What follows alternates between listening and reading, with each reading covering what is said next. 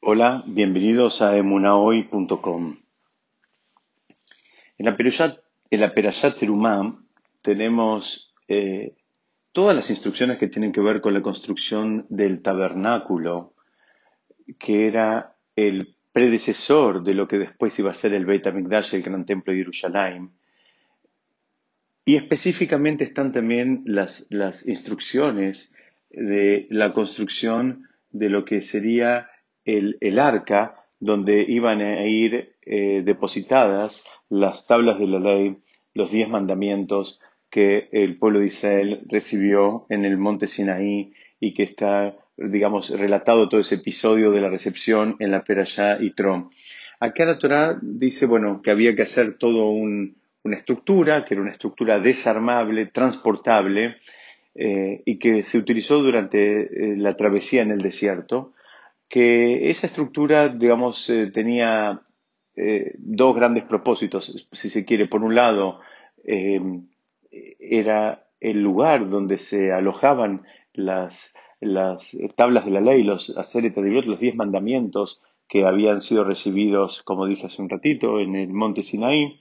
Y por otro lado, era el lugar en donde de alguna manera se manifestaba la presencia divina y, eh, digamos, instruía a, Moshe eh, directamente, digamos, eh, desde este lugar. O sea, independientemente de, de dónde repose este tabernáculo, porque como dijimos, el, pueblo de Israel se trasladaba en el desierto junto con este tabernáculo, pero cuando paraba y cuando se detenía algún, en, algún lugar, la, presencia divina se le revelaba a Moshe eh, justamente en este espacio físico y dentro de este espacio físico en un espacio particular que era que la, voz, explica el Talmud, se revelaba de, de, entre dos figuras que en hebreo se llaman querubim, que estaban por encima del arca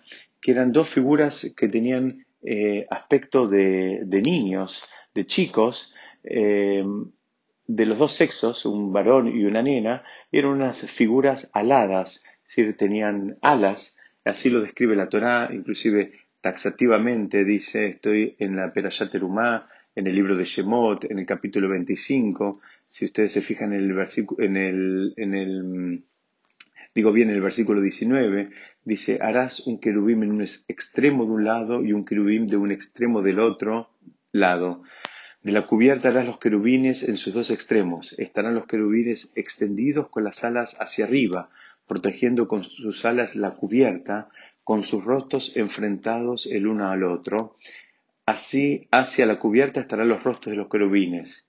Bueno, ahí la Torá describe de una manera eh, que si no tenemos a los comentaristas que nos explican, nos cuesta un poco entender cómo, cómo funcionaba esta, este, este, sistema, pero la idea, si ustedes quieren, imagínense una, una, una caja eh, donde, como, un, como un ropero, donde adentro iban las tablas de la ley y por encima del ropero había de cada lado, de cada extremo, un, una imagen, como dije, como de un niño, de una criatura, este, con alas que están enfrentados, pero casualmente ellos no se estaban mirando uno al otro, sino que estaban mirando a lo que sería el techo de, este, de, este, de esta caja, de esta especie de ropero.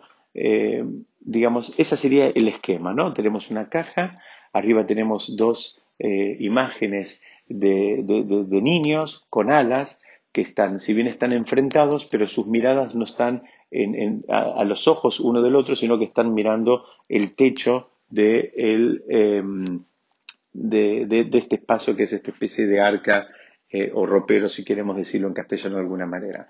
Y posiblemente eh, estos, estas, estas, dos figuras, estos dos querubines, son dos de los objetos más interesantes que podemos encontrar en el, en el Mishkan, en el tabernáculo, y también un poco más este, desafiantes para entender cómo, es esto, estas especies de criaturas con alas arriba del arca. ¿Qué, ¿Qué es lo que podemos aprender de todo esto? Preguntan la mayoría de los comentaristas clásicos. Lamentablemente no tenemos fotos, sí tenemos descripciones. Yo la descripción que estoy eh, compartiendo con ustedes son las descripciones que surgen del Talmud y de la mayoría de los eh, comentaristas, pero no tenemos fotos, digamos, que nos digan a ciencia cierta. Sabemos esta información que ya eh, vamos compartiendo, la vamos a resumir. Tenían rostros de niños, tenían alas, eran, representaban a los dos sexos, y que no se miraban a los ojos, sino que estaban mirando al arca mismo. La, pregunta o lo, que, lo interesante es tratar de entender cuáles son los mensajes que la Torah nos está mandando eh, a través de esta figura tan llamativa como eran los querubines. Porque imaginémonos la escena, imaginémonos la posibilidad de que nosotros podamos entrar con Moshe, que podamos entrar con Moshe al arca en un momento donde el, mismísimo Dios se iba a revelar. Y sabemos que una vez que eh, Dios convocaba a Moshe, eh, su voz eh, se representaba a través de estas dos imágenes, de estos, de estos que se llaman en hebreo querubines. La pregunta es, de todas las imágenes que podían haber aparecido, ¿no podía haber sido otra imagen? ¿No podía haber sido la imagen de dos sabios Hashem se tenía que, representar en el entremedio de estas dos imágenes de dos criaturas, de dos chicos. ¿Cuál es el sentido? ¿Cuál es el mensaje?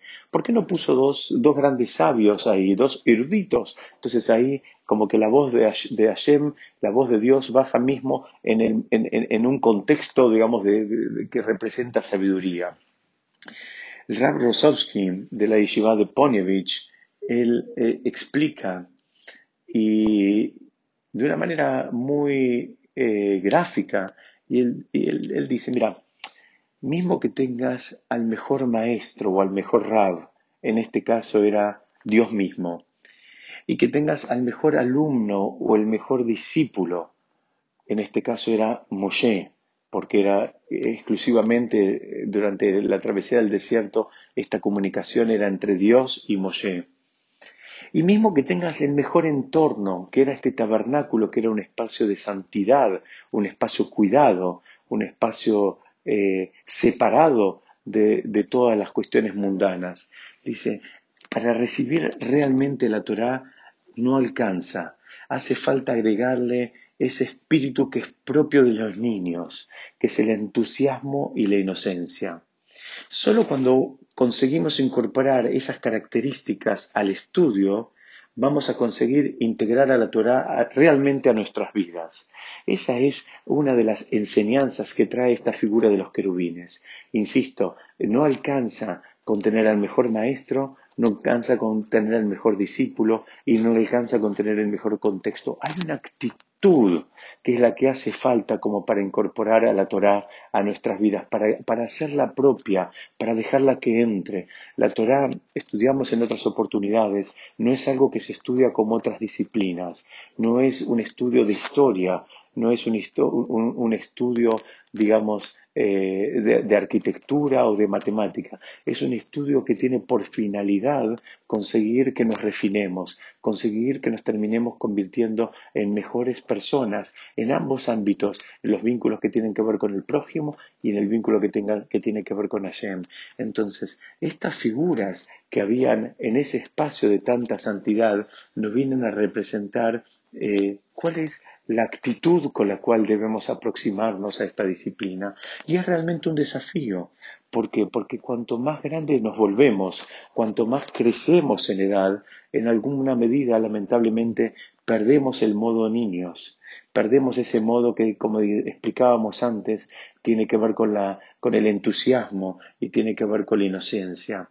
Lamentablemente, cuanto más adultos nos volvemos, a veces ponemos menos entusiasmo en todo lo que hacemos y, eso también se, se, tiñe cuando nos aproximamos a la Torah. Lamentablemente, cuanto más adultos nos, nos, volvemos, nos volvemos más cínicos también, nos volvemos más descreídos y la Torah requiere en algún punto para poder incorporarla, que lo hagamos desde una óptica de inocencia, que bajemos un poquito la barrera, que no le pidamos a la Torah que dé examen todo el tiempo, sino que en un momento la, aceptemos como es y la dejemos entrar. Y ese es un esfuerzo que lo debemos hacer en todo momento y en todo lugar. No pensemos que es un esfuerzo limitado únicamente con los adultos. Lamentablemente en estas generaciones está lleno de adultos que ya tienen actitudes cínicas y actitudes descreídas donde ya perdieron por completo el entusiasmo y la inocencia. Entonces este es un desafío que no incluye solamente a los adultos, sino que también incluye a los niños mismos, porque ellos ya están eh, siendo, digamos, eh, educados y están creciendo habiendo perdido este modo niños que, describe tan magistralmente el Rab Y después tenemos que explicar por qué es que ambos querubines no se miraban a los ojos entre sí, sino que miraban a lo que se llama al, al caporet, que era como la cubierta de esta suerte de armario donde iban las, las, las tablas de la ley.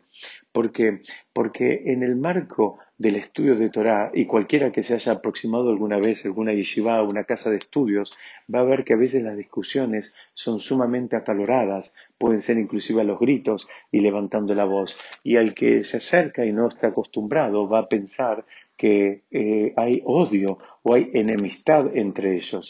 Y justamente la, la, la imagen esta de dos criaturas y, no mirándose sino los ojos, sino mirando al, al, espacio donde estaba la Torá, nos viene a simbolizar nada más y nada menos que eso, que cuando hay una discusión, digamos, en el estudio, no tiene ni, ni, ni por asomo tiene una connotación personal, sino todo lo contrario. Es una discusión que está, eh, digamos, focalizada en tratar de conseguir llegar a la verdad. Y por eso es que la mirada está puesta en la cubierta del, del, lugar donde estaban guardadas las tablas. Es decir, estamos discutiendo, pero estamos mirando eh, a través del lugar donde están las tablas de la ley, donde están los diez mandamientos recibidos por Moshe en el monte Sinaí. No es una discusión personal, no es quién gana, no es quién vence al otro, sino que en esta discusión nos ayudamos uno al otro para tratar de conseguir llegar a la verdad, para tratar de entender la, la Torah eh, de la manera correcta. Y esa es la forma en que se debe estudiar. Y por último, hay una eh, lectura más que podemos hacer de estos querubines eh, que tiene que ver con la, la, forma en que las personas debemos, digamos, manejarnos en la vida. No es lo mismo como dijimos hace un ratito, el estudio de Torah que el estudio de cualquier otra disciplina.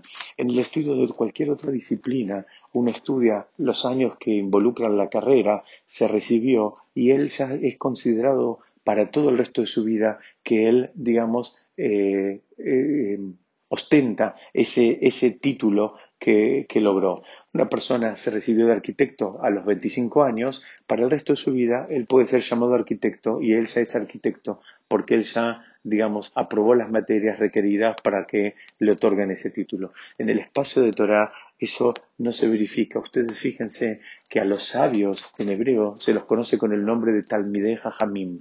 Talmideh la traducción sería alumnos sabios. Ellos siguen siendo alumnos, aunque ya tengan 90 años, aunque hayan pasado los 100 años, siguen, siguen siendo llamados alumnos, porque ese es el espíritu de la persona que ese debería ser el verdadero espíritu de la persona que se aproxima a esta disciplina de la Torah.